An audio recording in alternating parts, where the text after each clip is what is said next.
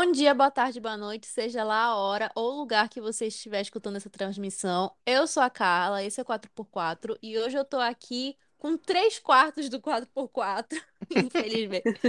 tô aqui com o Léo Oi, gente. e com a Gil. Oi, gente. E hoje a gente vai falar do filme Red, a nova animação da Pixar Disney Studios. E antes da gente começar, nossos recadinhos habituais. Sigam a gente na nossa, no nosso perfil no Instagram, arroba 4x4pod. A gente está fazendo vários conteúdos por lá. Tem conteúdos que a gente só faz pelo Instagram, como as segundas literárias, o sábado de terror, que é um sábado sim, um sábado não. E também nossos posts ao longo da semana. A gente divulga sempre que tem episódio novo. O cronograma do mês sobre os episódios, para vocês já ficarem atentos e saber o que a gente vai falar ao longo do mês. E também a gente posta novidades nos stories, informações sobre a cultura pop. A gente de vez em quando aparece também para falar, enfim. De vez em Tem- quando. De vez em quando, estamos tentando aumentar ali a, a frequência. E também no nosso canal no YouTube, que está cada vez mais atualizado com os nossos episódios. Então vamos lá para o episódio.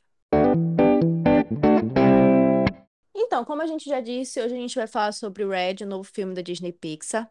Ele basicamente é mais uma animação que foi trazida falando sobre questões familiares, que foi feito para tocar nos corações de todos nós, de uma forma ou de outra.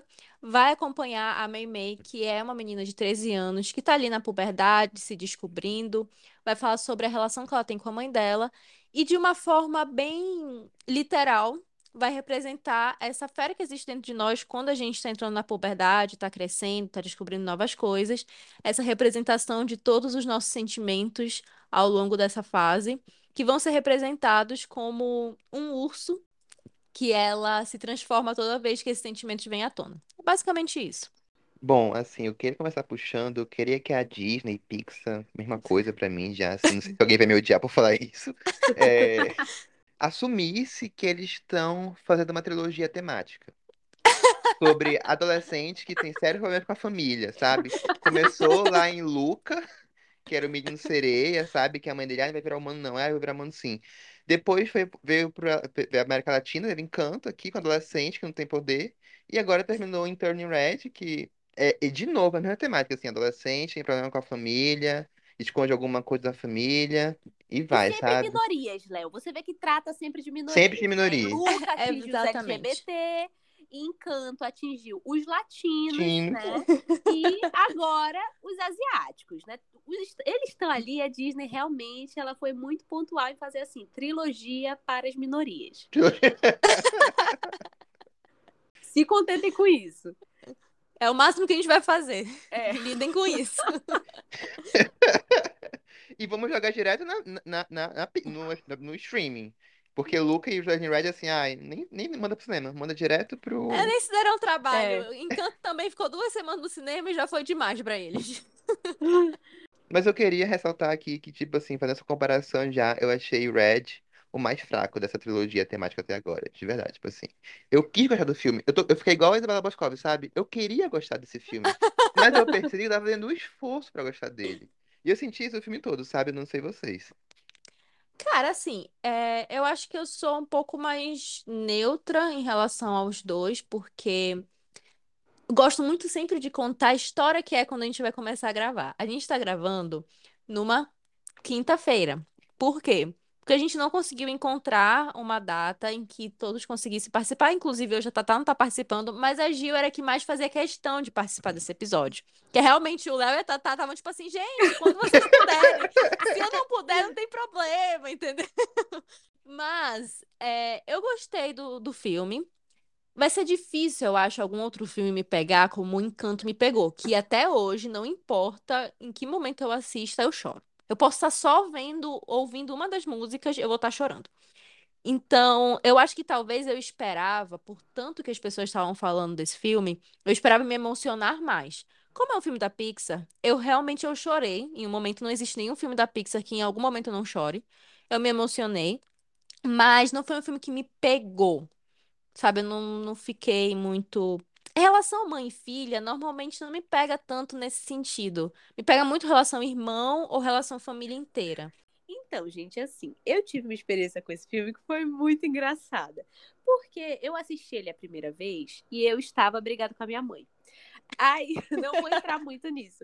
Mas eu tava brigado com a mamãe. E aí, quando terminou o filme, eu senti assim, cara, eu sinto que eu vou melhorar minha relação com a mamãe a partir desse filme. e não foi um filme que, de verdade, assim, não foi um filme que mexeu muito comigo. Não foi um.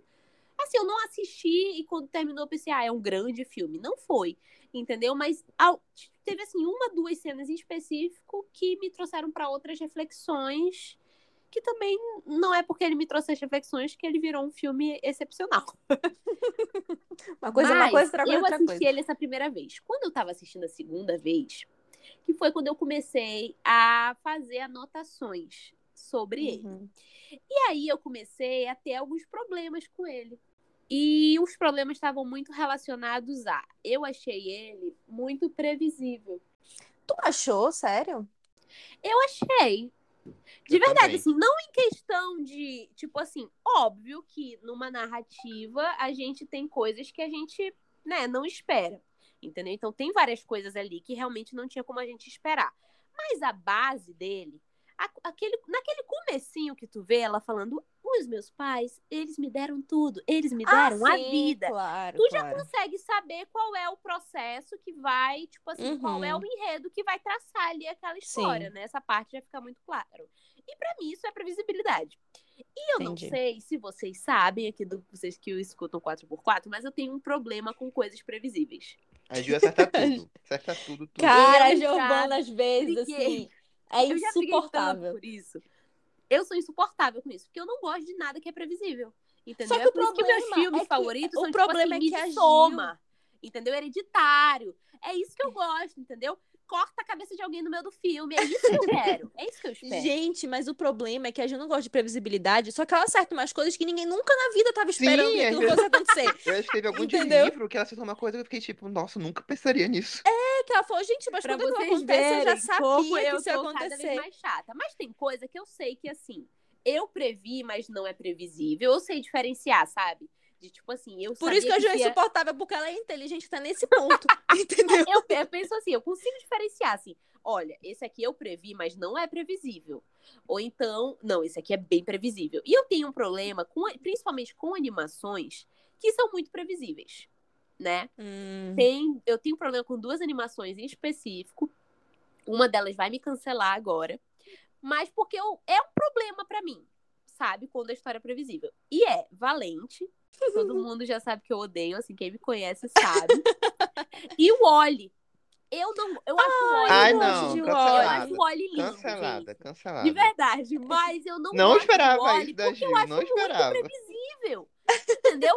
tu faz um, um filme sobre, sei lá, sustentabilidade com uma caçamba de lixo e um negócio e o Elon Musk lá.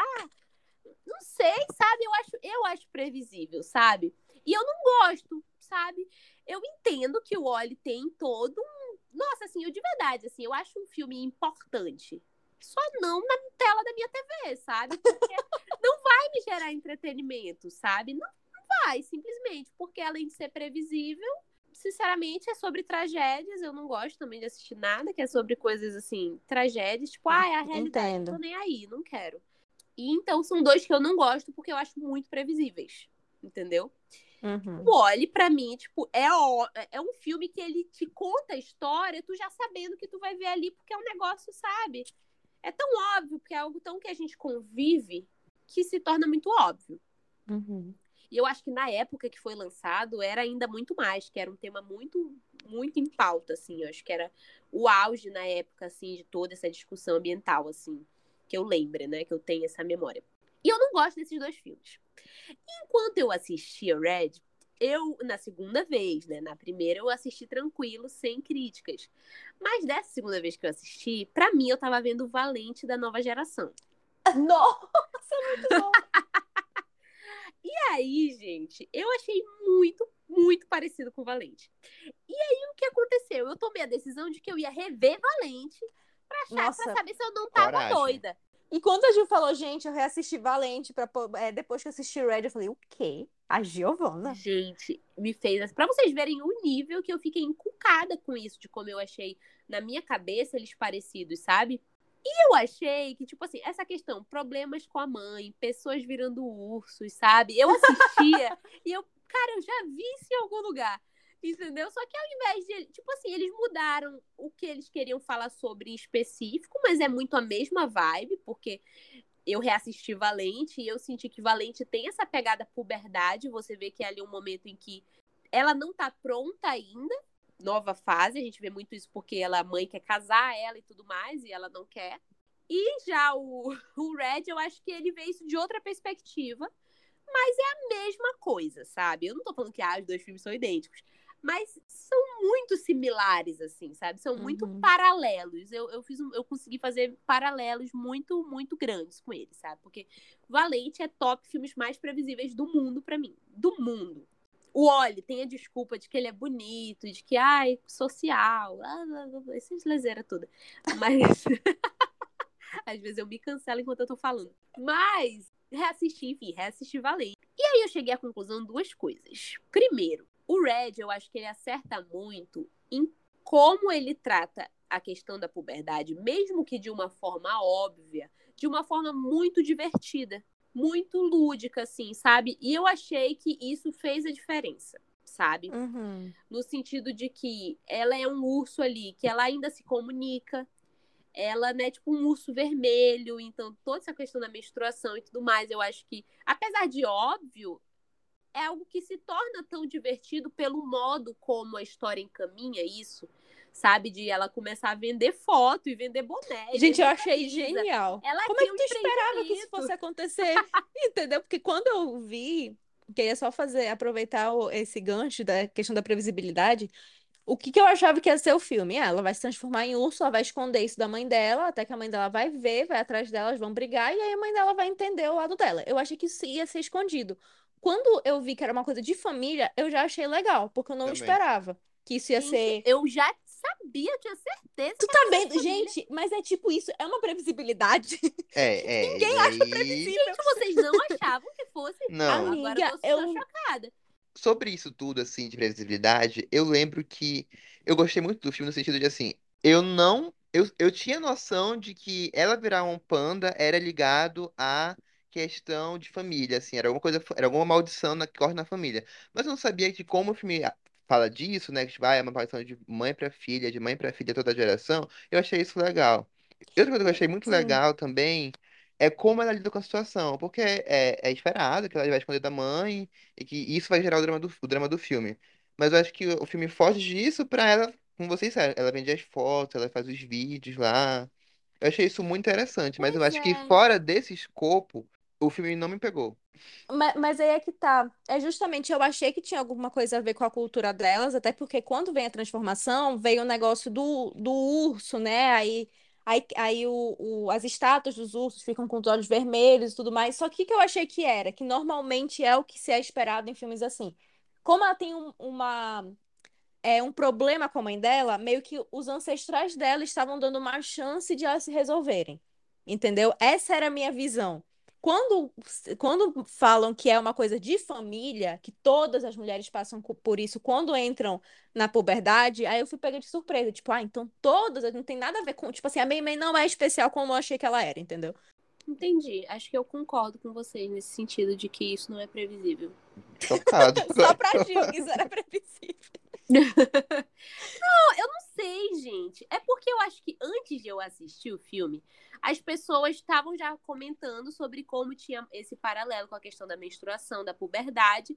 E eu acho que a minha Uhum. cabeça que fez associação automática, assim, sabe? De tipo assim, cara, se ela passou por isso assim, então a mãe dela deve ter passado assim, consequentemente Hum, todo mundo. Sabe, eu acho que foi uma coisa que a minha mente fez automática Eu queria pensar igual a Gil, de verdade. Eu também, gente, se vocês forem em todos os episódios, a Gil sempre tem uma linha de raciocínio que bate com a linha do raciocínio do autor, ou do diretor, ou do roteirista. Gente, vai no episódio do. Inocente. Acho que é o Inocente, que a Gil acertou tudo ali. Tipo, pá, Sim. pá, pá, pá, pá, pá. Ai, gente, mas aquele ali eu achei que realmente. Olha aí, ó, tá vendo? Ai. Mas enfim, sobre voltando para a questão Red versus Valente, eu reassisti Valente. E aí, Hum. né, aqui mais compartilhando em relação à minha vida mesmo, eu estava, eu passei as duas últimas semanas viajando, então eu estava longe da minha família. Então, literalmente nas últimas duas semanas, qualquer coisa relacionada à família me fazia chorar. E eu chorei assistindo Valente. Por essa ninguém esperava. de verdade, assim, eu mudei até um pouco, assim, a minha, minha, minha avaliação mental de Valente. E eu vou entrar depois aqui no, no quesito que eu não odeio mais Valente. Meu Deus. Eu pensei gente. que. Não, a gente começou o episódio. Gente, eu odeio Valente Ficando Previsível. É o pior filme do mundo. Gente, não odeio mais eu Valente. mudei um pouco a minha concepção de Valente. Ele não é mais, assim, o filme que eu mais odeio da história. Então agora, Agora é é o. Moana. Eu vou ter que rever o Wally eventualmente também. Outra coisa que me incomoda em Wally, e aí eu vou Não, não, parou. aqui. Chega, Eu chega do top. Não, chega de falar mal de Wally. Porque eu em não relação vi. a Valente, e o que que diferencia ele de Red é que uma coisa que me incomoda muito em Valente é que a mãe dela vira urso e ela não fala. A Entendi. mãe dela só. Negócio de barulho de urso, né? Entenda barulhos de urso. Não vou imitar um urso que, que eu já imitei, mas enfim. mas o- isso me incomoda, porque eu acho que isso tira uma interação filme, sabe? Tu tirar Uhum. as. Tipo assim, óbvio, tu tem expressões, tu tem outras formas de trabalhar isso, mas pra mim não funciona bem em Valente. Em Red, eu já acho que o que funciona muito em Red é que ele não se leva a sério. Ele não é um filme que se leva a sério. A panda sai pulando a cidade inteira, isso sai no noticiário e, tipo, isso não, é, não vira uma questão, sabe? Exatamente. E tudo bem, sabe? E eu acho isso sensacional. Se levar a sério em relação a isso. Entendeu? Tipo assim, a panda lá se apresentando na festa de aniversário do moleque lá. E aí ela estraga a festa, ameaça o menino, enforca ele. No final, os pais do menino estão lá, tipo assim, nossa, você não devia deixar sua filha fazer isso. Tipo assim, um negócio Trunks, ela vira um panda e enforca o teu filho. E eu acho isso sensacional quando tu não se leva a sério, sabe? Porque eu acho que isso traz uma leveza. E eu acho que isso combina muito com o estilo do filme, né? Porque aí, Sim. já entrando em questões técnicas, o filme tem esse estilo muito próprio, que ele referencia muito todo o mercado asiático ali, em questão de mangá, anime, essas coisas. E eu achei isso incrível. Acho muito legal também, mas é só o que eu tenho pra falar. assim. Eu achei muito legal, assim. Mas enfim, eu achei muito legal essa questão de como eles trazem isso, sabe? Assim, nos olhinhos das personagens, às vezes, que assim, É tu olhava e era muito um estilo muito característico, assim, de quando a gente tá. Tá vendo os animes, assim, que a gente olha aquele olhinho bem bonitinho, muito fofo. e eu achei muito legal também um que eu percebi só assistindo a segunda vez, que foi quando eles estão apresentando os personagens. Eu achei que toda a narrativa, né? O filme começa com a própria Mei Mei narrando ali primeiro a relação dela com os pais dela e te avisando: olha, isso aqui deu errado. Isso é absurdamente estadunidense, essa apresentação assim, então eu não vou nem Uhum. entrar nesse mérito. Mas, logo depois, aparece ela indo pra escola e ela apresenta as amigas dela. E na hora da apresentação das amigas dela, é algo extremamente assim. Na hora que os animes estão te apresentando uma pessoa. Que é tipo assim, a pessoa vira, faz uma pose e aparece o nome dela do lado, assim, "Uh, fulano. E eu achei isso legal, sabe? Eu achei muito legal. E eu tenho certeza que as referências vão muito além do que eu pude captar, sabe? Uhum. Sim, eu até lembrei quando tu falou da parte do, do- Principalmente no final, quando a mãe dela vira o, o panda gigante. Lembra muito. É filme de Kaiju o nome, que é, é, é realmente referência a Godzilla. A esses filmes onde tem uma É. coisa de gigante destruindo a cidade. Eu achei isso muito legal. Até como que é Foi. filmado mesmo no filme Nossa, é é muito legal. verdade. Sim, isso no verdade. final eu senti muito Godzilla, assim mesmo. Quando ela quebra o estádio ali e tal, eu Sim. fiquei assim, cara, isso é extremamente, sabe, nichado ali, sabe? Ele é uma, é uma Uhum. referência muito clara e eu achei muito legal isso. Bom, mas aqui, é puxando uma coisa que eu realmente não gostei no filme. E assim, não gostei porque eu acho que é uma coisa muito importante e pra mim virou uma coisa muito unidimensional, que é a mãe da Mei Mei. Qual é o nome dela? Meilin? É a mãe Eu da Mei acho que Mei. é esse, mas eu não tenho certeza. Eu achei ela muito, muito clichê, assim, de mãe autoritária, assim, por... Assim, não sei até quando vai a- isso, a realidade ou não, mas, tipo, eu sinto que eu não vi uma personagem de verdade ali, sabe, na mãe dela. Eu via muito só ela, ah, vem pra casa, faz a tarefa. Pra mim, a isso sim. tá muito nisso, muito Isso me nisso. pegou muito, muito assim, Isso tipo, eu não sim. ligava pra mãe dela nem pra... E, e, assim, me pegou porque isso é o mais importante do filme, né, a relação dela com a mãe. E chegou no ponto que eu não ligava, eu ficava tipo, não, eu quero ver ela com a One Direction lá da, do filme, não quero ver ela com a... Ah, eu vou, eu vou entrar nessa parte delas serem fãzinhas lá do For, é, For City, For Town. Foi Mas eu quero saber o que vocês acharam disso, porque A Carla eu, vai eu, falar eu- que ela era Direction, né? É. Exatamente, eu vou falar isso porque essa foi a parte que eu mais me identifiquei nesse filme. Eu também, entendeu? eu também. A parte mais identifiquei. são, ele, ele é um filme que se passa antes da gente, então é tipo um Backstreet Boys. Assim, É verdade, tudo, tudo bem, mas assim, e, e eles estão juntos até hoje, né? Não é que nem o One Direction, mas enfim. É, Mas eu- vocês acharam da relação da mãe delas? Exatamente, é isso que eu ia falar, porque quando Desculpa. eu vi que era uma, rela... era uma relação em que a mãe era muito exigente e, pelo que a Mei Mei narrava, ela exigia uma perfeição da Mei principalmente naquela fala dela de eu preciso ser grata aos meus pais e eu preciso fazer tudo por eles, porque eles fazem tudo por mim, então eu preciso retribuir. Eu esperava uma relação um pouco mais aprofundada entre elas. E eu pensei justamente que era nesse momento que eu ia me, me identificar. Porque, apesar de eu falar que normalmente relações mãe e filha dessa forma não me pegam muito assim, porque é, hoje em dia minha relação com minha mãe é muito boa. Mas quando eu era adolescente, perto da, da, da idade da Mei Mei, eu tinha muito essa questão da, da... Expondo aqui agora minha vida. É, eu tinha muito essa questão da exigência que minha mãe fazia em cima de mim, não só de mim, eu tenho mais três irmãos, então era uma exigência que caía em cima da gente. Só que eu acho que como eu consegui resolver essas questões com a minha mãe, hoje em dia não me pega tanto. Mas eu achei que eu ia me identificar com a Mei Mei, com a mãe dela, nesse sentido, nesse filme. Pensei, caraca, a idade, eu vou lembrar de como é que foi. Só que essa questão entre elas não é muito trabalhada. Tipo, a gente sabe que existe, porque aparece, tipo, ai, ela é, a minha filha é perfeita, minha filha é maravilhosa. Aparece a Mei Mei verbalizando que ela precisa ser grata, que a mãe dela faz tudo por ela. Só que, pra mim, a representação foi mais de uma mãe super protetora e que achava que a filha dela é, era muito ingênua, influenciável, do que uma mãe super exigente. Entendeu? Eu, eu, eu senti que a intenção era ser uma mãe exigente demais, é, e que queria uma filha perfeita, mas a representação foi muito de uma mãe super protetora com a filha. Aí que eu acho que entra, vou trazer novamente o Valente aqui pra vocês. Aí que eu acho que entra a questão que em Valente ela é uma mãe super exigente. Sim, é Ela verdade. não é uma mãe super protetora nesse sentido de que o objetivo número um dela é ter a filha ali embaixo dos braços e tal, e de achar que ela não entende do mundo. Não! A questão dela é exatamente a exigência, porque ela acha que a filha tem que ser da forma X e a filha dela não quer ser da forma X. Uhum, Os é dois verdade. problemas me, me afetam. Os dois. Assim, minha mãe não, não foi, nunca foi nem super protetora, nem super exigente. Mas isso me afeta, assim, de outras formas, sabe? Uhum. E eu acho que com o Red, em específico, foi a questão de que de a Mei Mei sentir que ela não podia ser ela mesma, porque ela tinha que se encaixar ali no que a mãe dela queria que ela fosse. Mas eu senti que faltou mais foco Não, nisso. com certeza. Eu né? achei não muito tô, básico, Não tô muito tirando em básico. relação a isso. Inclusive, eu vim aqui pra dizer que Valente nesse ponto é bem melhor. Nesse Porque- ponto. Nesse ponto. Agora eu não sou mais hater, Léo. E eu acho que Valente é muito melhor nesse ponto, porque o filme inteiro é ao redor da mãe da filha.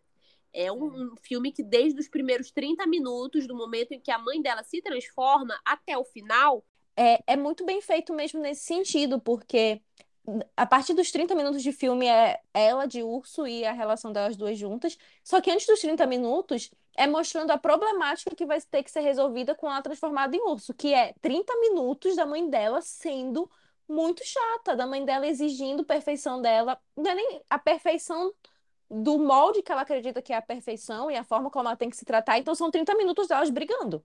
Basicamente isso. Pois em é. Red não tem isso. Mas é o Red, assim, a impressão que eu tive foi que ele se propôs a não ser um filme. Ele não se propôs a ser um grande filme mesmo. Isso não era o objetivo dele, sabe? Nem de ser muito profundo, nem nada. Tanto que ele tem vários caminhos que ele pega, né? Tem a questão da mãe, tem a questão das amizades da menina e da questão do, de ela ser fã do não sei o quê, que já tá mais relacionado a ela mesma. Então, a impressão que eu tinha era que Red queria ser mais sobre essa questão de puberdade, sabe? Sobre, sei lá, se descobrir Só que eu também acho que ele não faz isso de uma forma que me tocou tanto. É Sim, porque ele é- não faz é- nenhum nem outro direito. É, ele faz os esse dois é É, um foi essa impressão com que eu ele. tive. Eu acho ali que tá no nível básico, sabe? Tipo, a relação dela com a mãe. Tá no nível básico. A gente- Aí, aí É, funciona porque é um clichê, porque a gente entende, ah, a mãe é, mãe é autoritária, a filha quer se rebelar. Isso já viu várias vezes, então nosso, nosso cérebro já cria essa situação pra gente, ah, vai ser assim. A relação dela com, com as amigas, eu também acho muito, assim, existe ali, sabe? Tá ali, as amigas, elas são legaisinhas, mas, tipo assim, não, não tem nenhum aprofundamento também. O pai dela também é super clichê, todo, toda série, todo filme que tem a mãe autoritária tem o pai banana. Aí eu fico- é, é sempre assim. Aí eu fico tipo, o filme. Ai, não sei, eu não gostei, assim.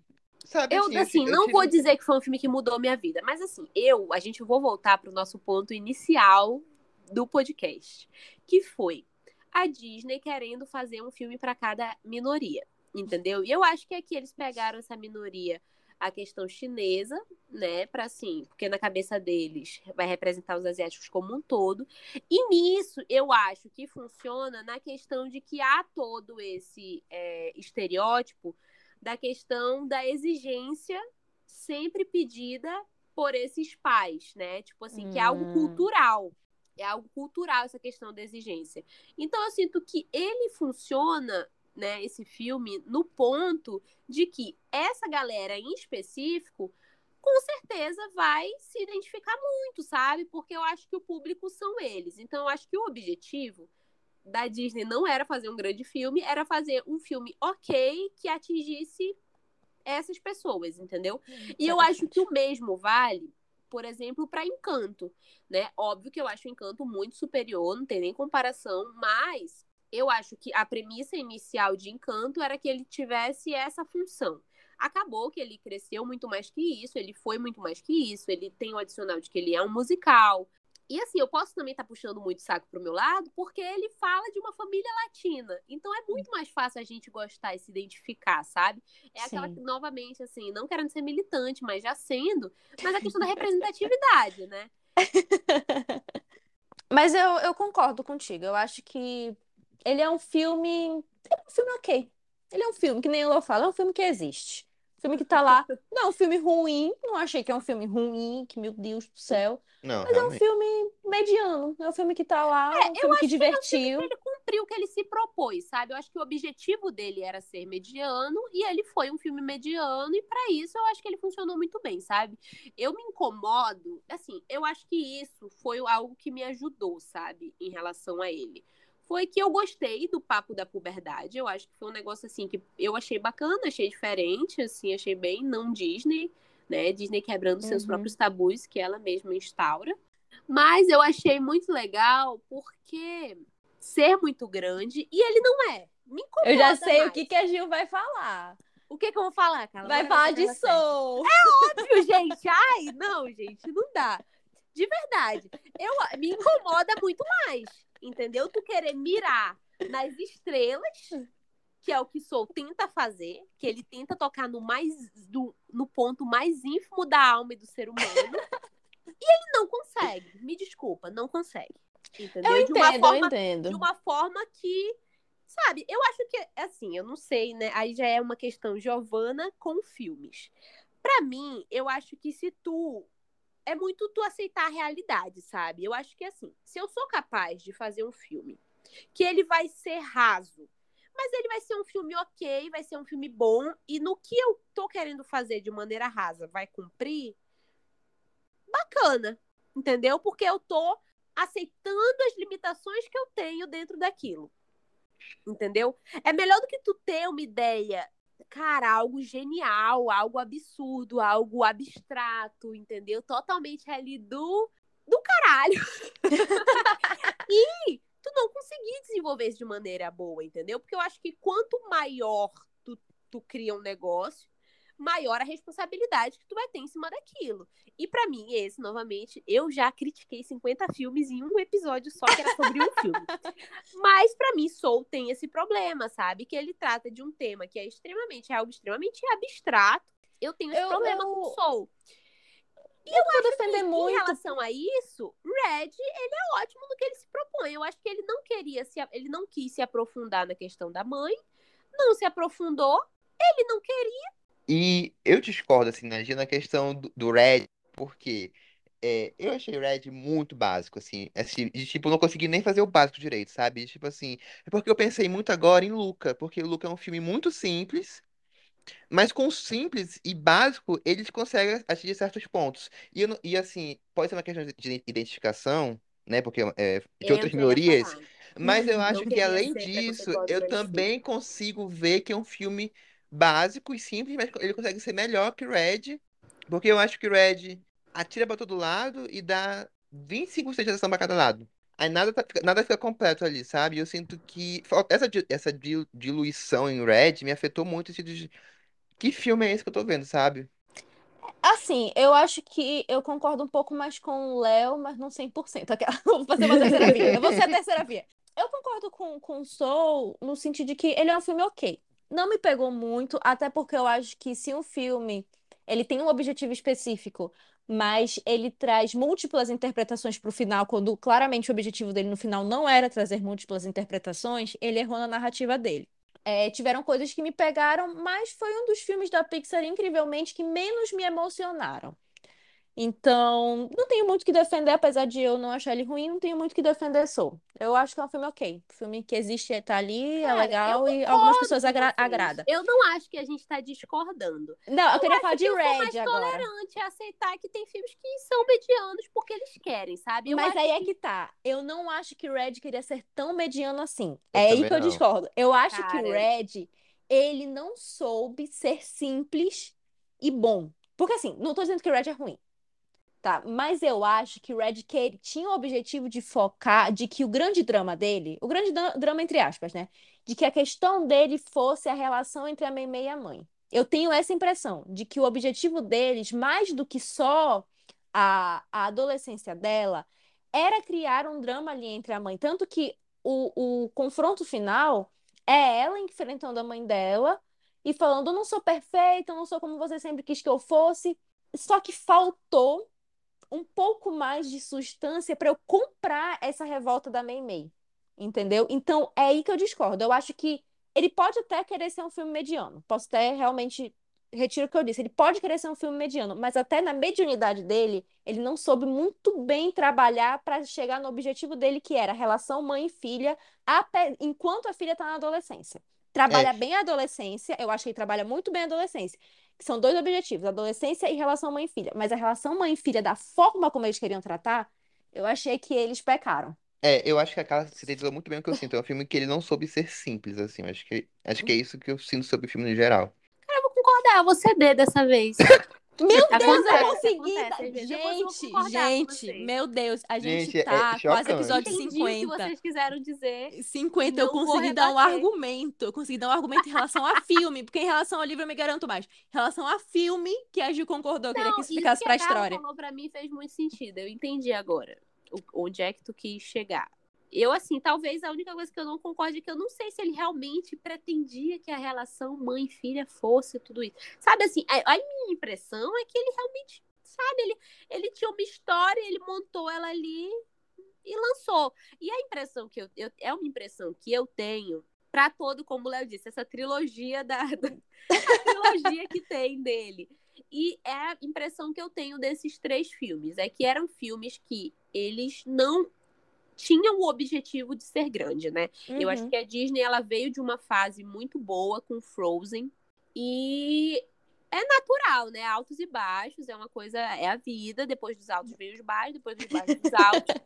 Então, eu acho que pós Frozen, ele a Disney tinha essa consciência de que ela provavelmente ia ver um período em que ela não ia ter coisas geniais em que ela ia lançar e que iam fazer um sucesso estrondoso.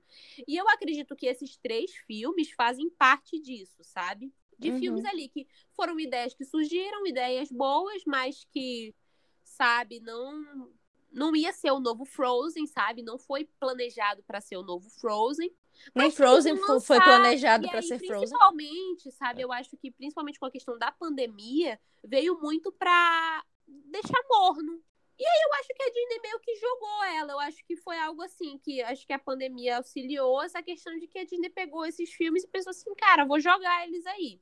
Uhum. E aí, primeiro, Luca, né? Só que eu acho que, assim, Luca.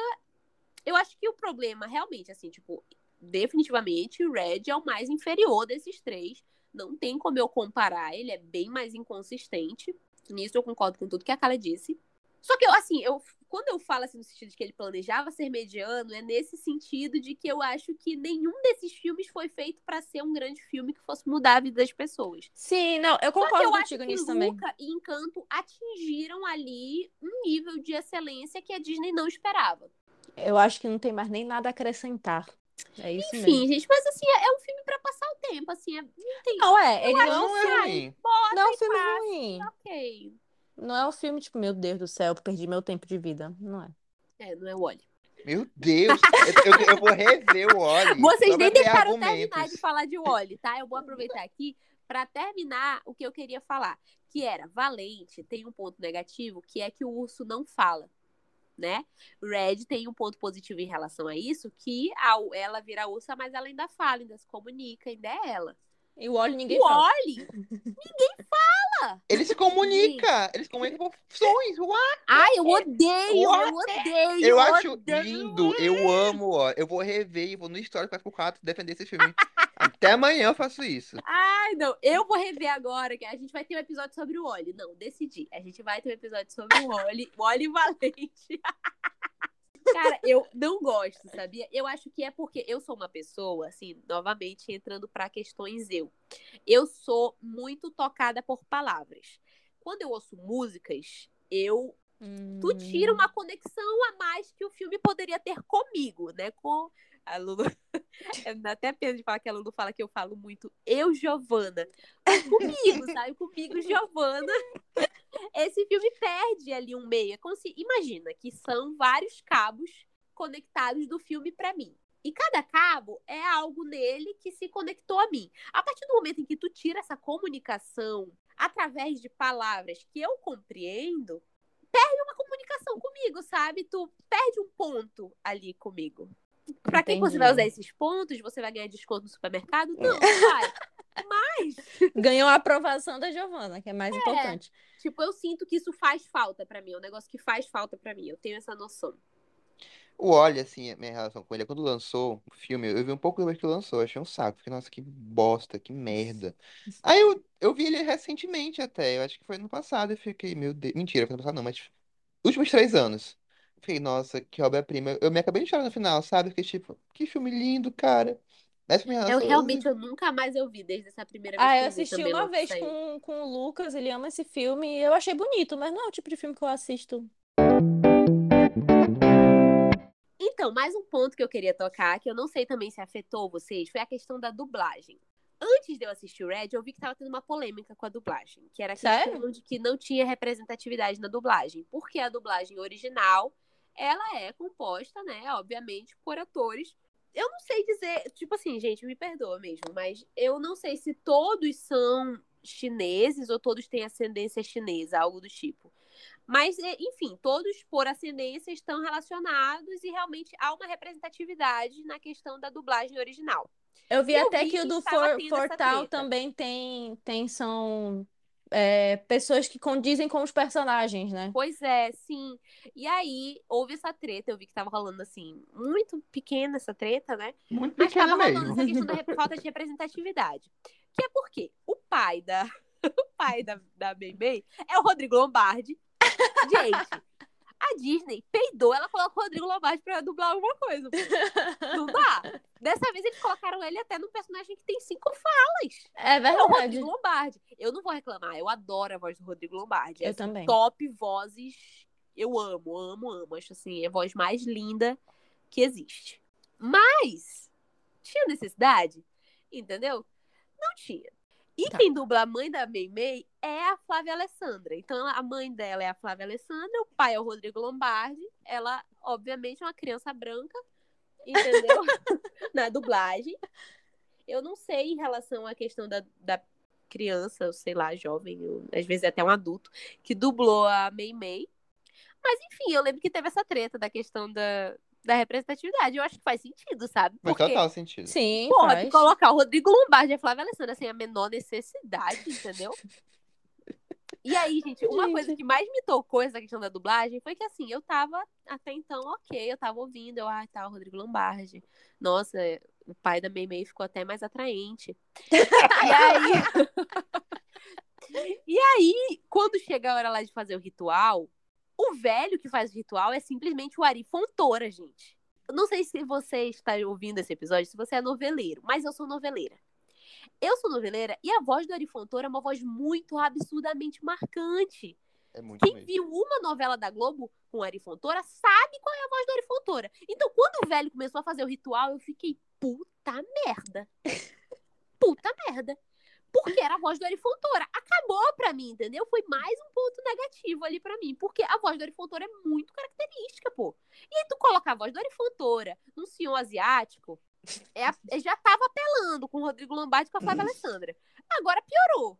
Gente, é porque depois de Luciano Huck como Zé Bezerra, entendeu? Eu acho que qualquer pessoa. A maior que... dublagem de todos os tempos. Mas vocês não estão prontos pra isso. Nunca vi enrolados dublados. Gente, eu acostumei. É eu muito acostumei. Aí, o do Luciano Huck, pense em um que não me tocou. Eu não sei se é porque eu nunca fui uma criança de ver Luciano Huck, né? Fui mais de ver novela. Amiga, eu demorei muito pra conseguir desassociar a imagem do Luciano Huck e do Zé Bezerra ao longo do filme. Eu lembro que eu assisti a primeira vez e aí eu fiquei assim, ah, eu conheço essa voz. E aí eu acho que eu vi com a Juliana Enrolados.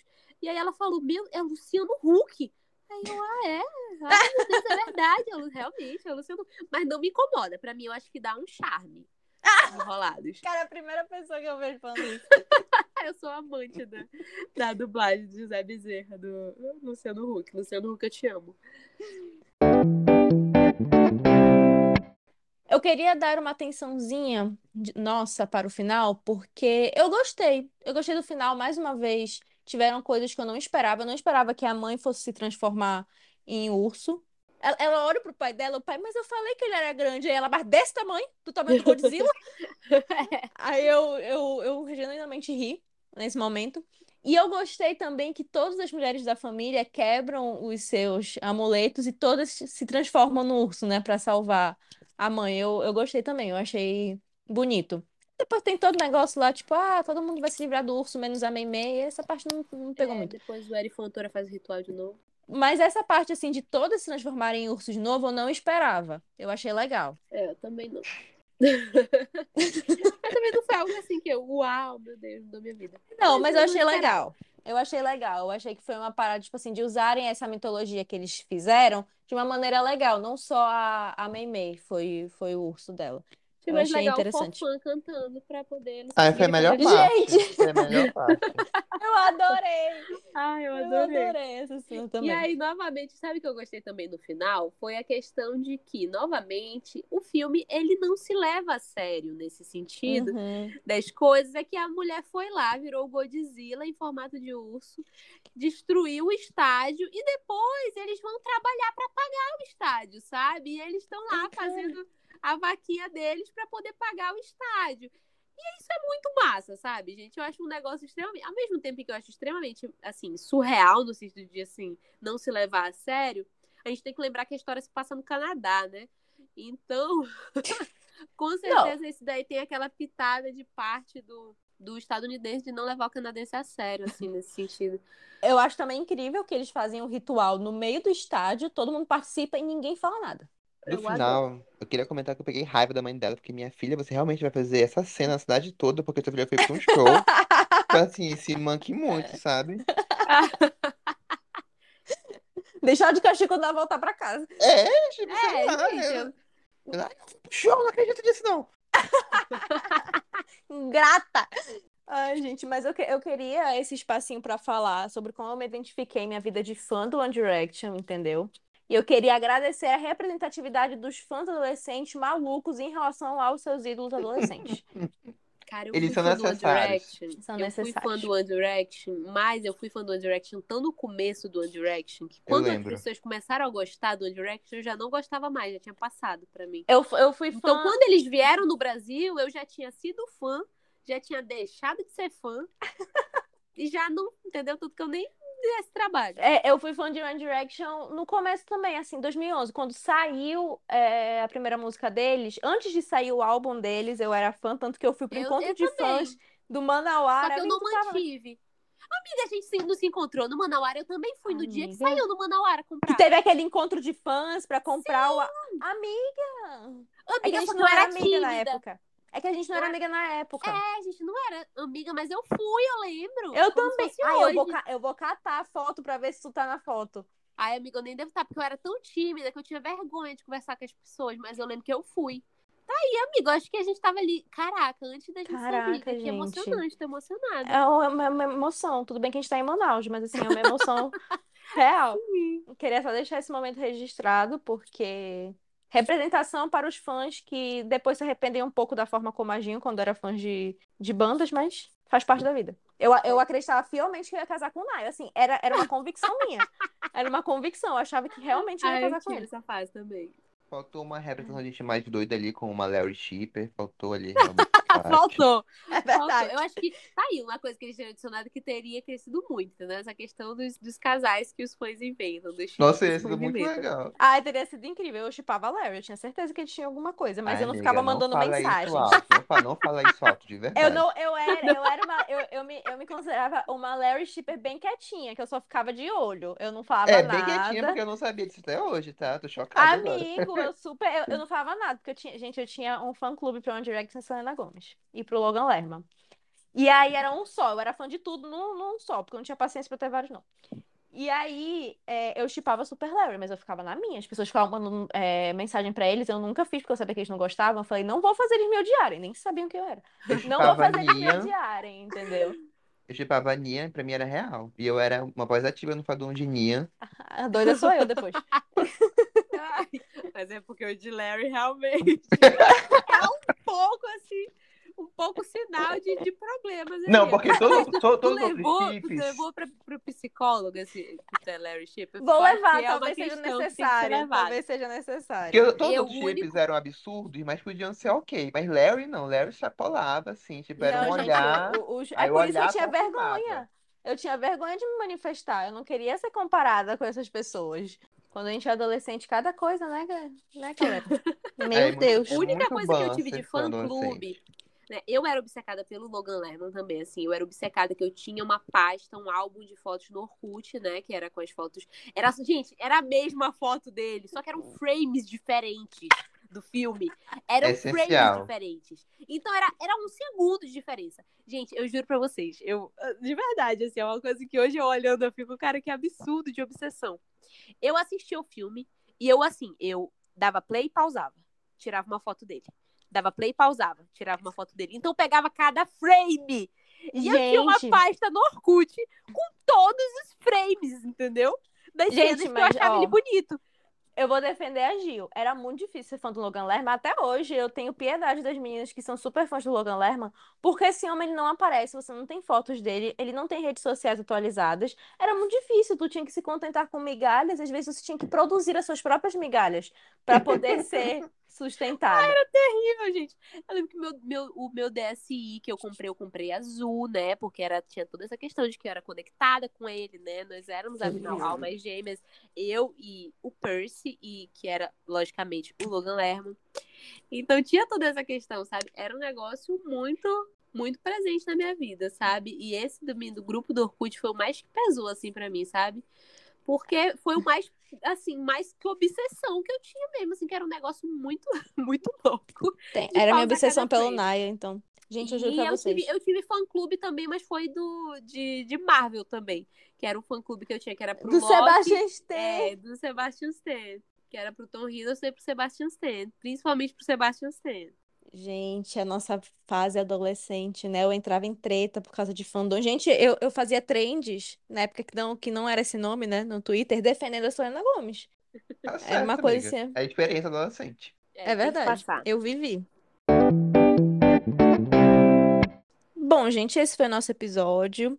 Um episódio sobre o Red? Um pouco. Talvez sobre os filmes da Pixar, sobre as experiências da nossa adolescência. É um mix. É um mix de coisas. Mais um episódio a gente espera que vocês tenham gostado. A gente vai para as nossas considerações finais. Eu posso dizer que eu termino esse episódio com uma opinião bem parecida com o que eu já tinha antes, mas talvez um pouco mais é, concreta. Eu acho que ele é um filme ok. Um filme que eu acho divertido. Não é um filme ruim. É um filme que eu posso dizer que eu gostei. Continuo achando que ele é um filme que, apesar de se propor a ser mediano, como a Gil falou, concordo plenamente com ela, ele não soube 100% abordar os temas que ele mesmo queria abordar, mesmo que de forma simples, né? Abordou bem, eu acho que a questão das amizades e tudo mais, da adolescência, mas eu acho que pecou um pouco lá no quanto ele gostaria de ter abordado na relação mãe e filha. Apesar disso, o filme é legal. Se você quer se divertir um pouco, lembrar da sua adolescência, principalmente quando tu vê o filme, eu indico. Não é uma perda de tempo. Se fosse uma perda de tempo, eu diria pra não assistir. Red foi um filme que. Existe.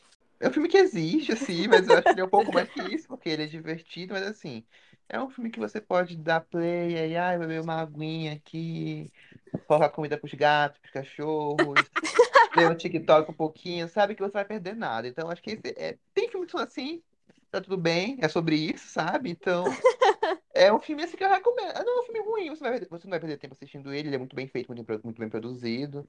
Ele é divertido, pode pegar muito algumas pessoas também, os temas, mas assim, comigo realmente não funcionou e eu acho que ele tem mais problemas além disso, sabe? Então, É, é. Se me perguntar, assista Encanto. Sobrou Red pra mim, não. Não, não vou permitir isso. Porque eu falei que raia? não, pelo amor de Deus. Valente. E olhe. Mas enfim, gente, como vocês podem ver, o Red foi importante pra eu mudar minha opinião sobre Valente. Por essa ninguém esperava. Por essa ninguém. Gente, porque eu acho que quem ouve o podcast talvez não tenha noção do de que eu já briguei em sala de aula com a professora por causa de Valente. As pessoas não têm noção, assim, de como eu odiava Valente. Assim, tipo, eu via a cara daquela adolescente desgraçada, tinha vontade de voar nela. Ódio, ódio. E agora eu acho ok. E agora, ó, evolui muito. Meu Então, eu Deus. gostei, assim, eu acho que o Red realmente ajudou nisso. E eu acho que é um filme assim, ah, coloca o Red, vocês vão ficar lá Exatamente. conversando, e aí vai Uhum. estar passando o filme e vai ser tranquilo, sabe? Eu acho que é um filme ok. É um filme que dá pra assistir, é um filme realmente nessa leva filmes não tão bons de Disney, sabe? Mas que ainda são bons porque são da Disney, assim, nesse sentido, sabe? Mas, Uhum. enfim. Acho incrível como em mais um episódio estamos concordando no final, mais ou menos, sobre nossas opiniões em relação aos filmes. É a paz da Páscoa, né, galera? A gente espera que vocês tenham gostado desse episódio. Continuem nos acompanhando e a gente se encontra no próximo episódio do 4x4.